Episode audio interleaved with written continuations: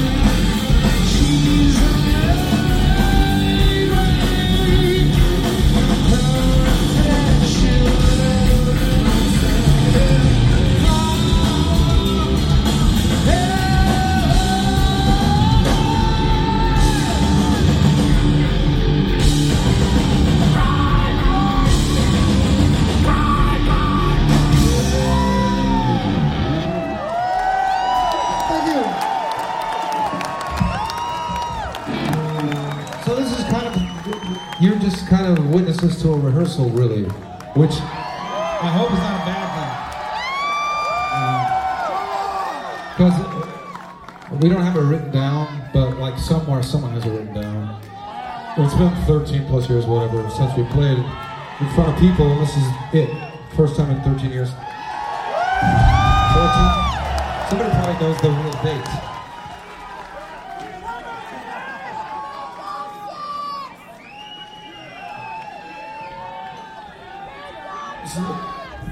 First time in a hundred years that we've played of people.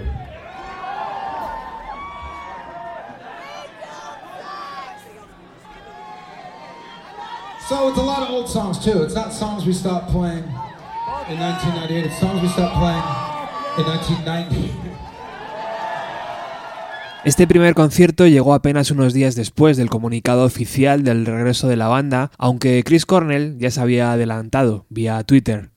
Para el primer concierto, que por supuesto debía ser en Seattle, una emisora local empezó a anunciar que la banda New Dragons ofrecería un concierto. Con las letras de New Dragons se podía formar misteriosamente la palabra Song Garden, y todo el mundo se volvió loco. Las mil entradas que solamente se podían comprar vía internet previo registro a través de la página de Song Garden volaron en 10 minutos.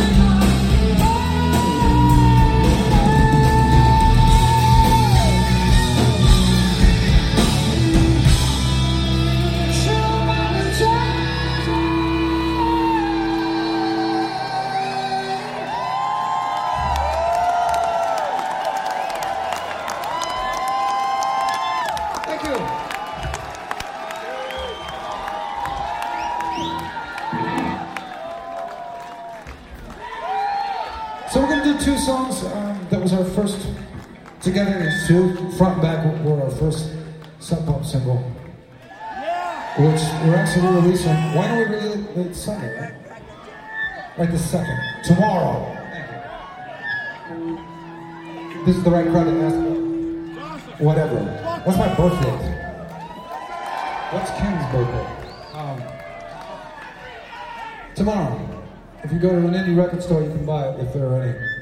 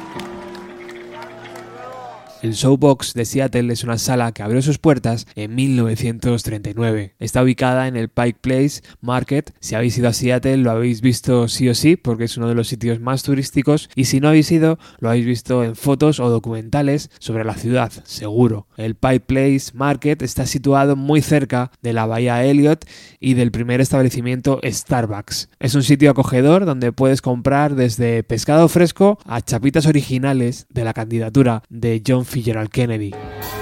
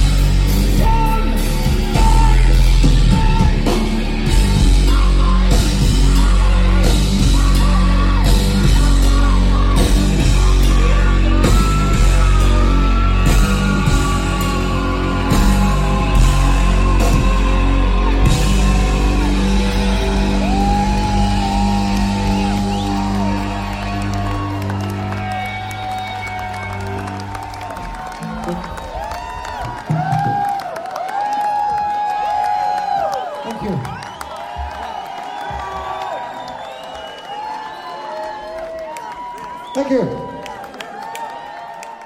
¿Qué llevó a Soundgarden a separarse en abril de 1997? Por un lado, tras cinco álbumes publicados, Chris Cornell y Kim Tajil andaban en direcciones opuestas respecto al sonido que debía desarrollar la banda. Tras 13 años, como grupo, Soundgarden dejaban huérfanos a una legión de fans. Una de las bandas que había definido como nadie el sonido Seattle se disolvía.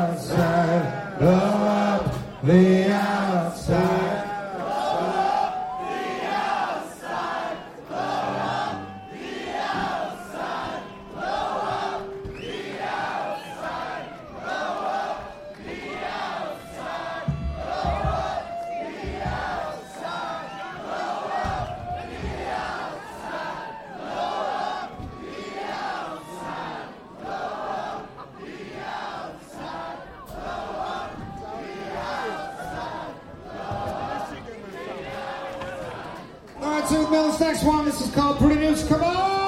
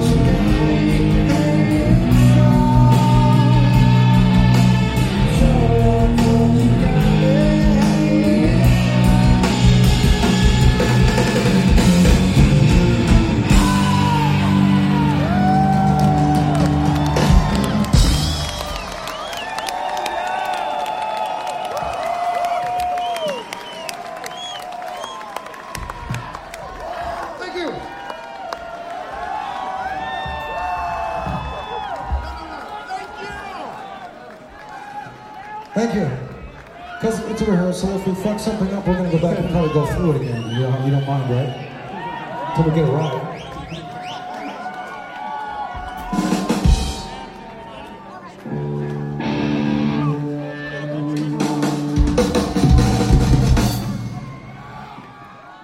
Tocar en Seattle no solo significaba para Soundgarden volver a la ciudad donde creció como grupo, significaba también tocar delante de la gente como Stone Gossard de Pearl Jam, Mar Am de Mad Honey, Jonathan Poneman de Sub Pop o de tantas y tantas bandas que allí se habían desarrollado, como Mother Love Bone o los Fastback. Gente que está en los libros de historia de la música de los años 90.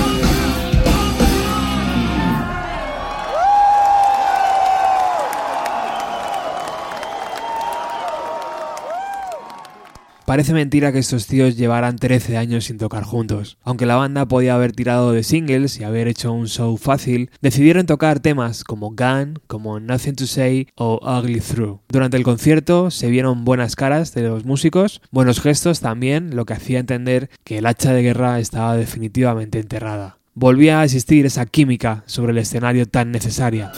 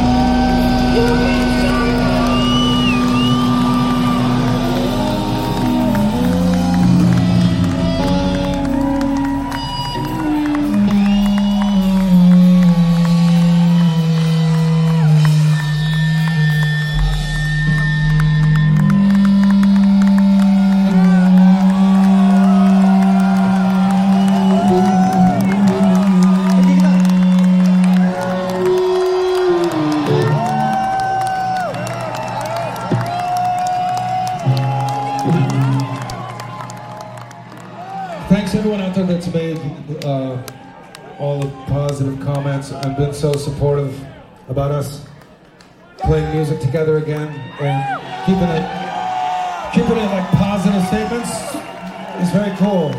And it's not lost on us. Thanks everyone really sincerely for the support.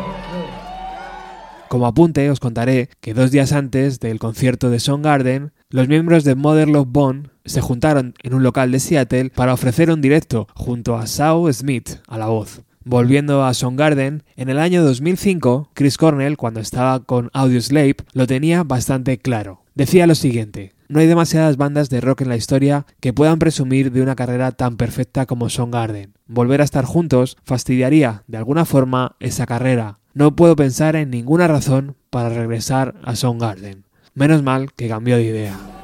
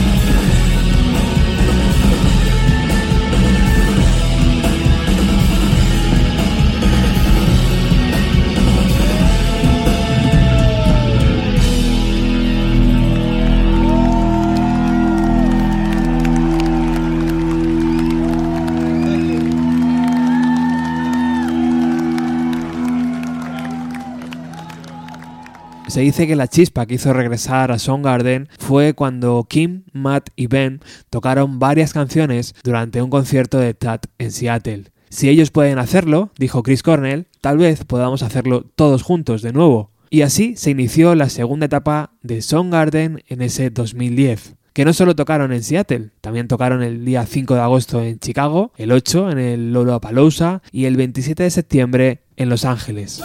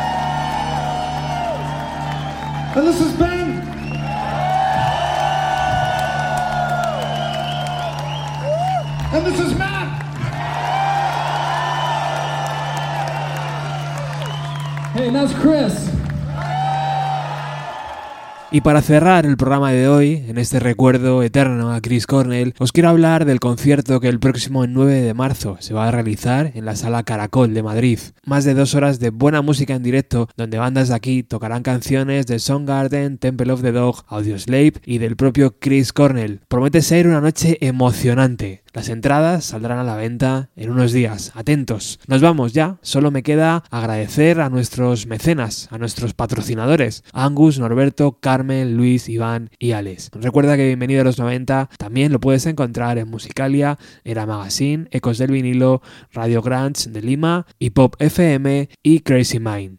Chao.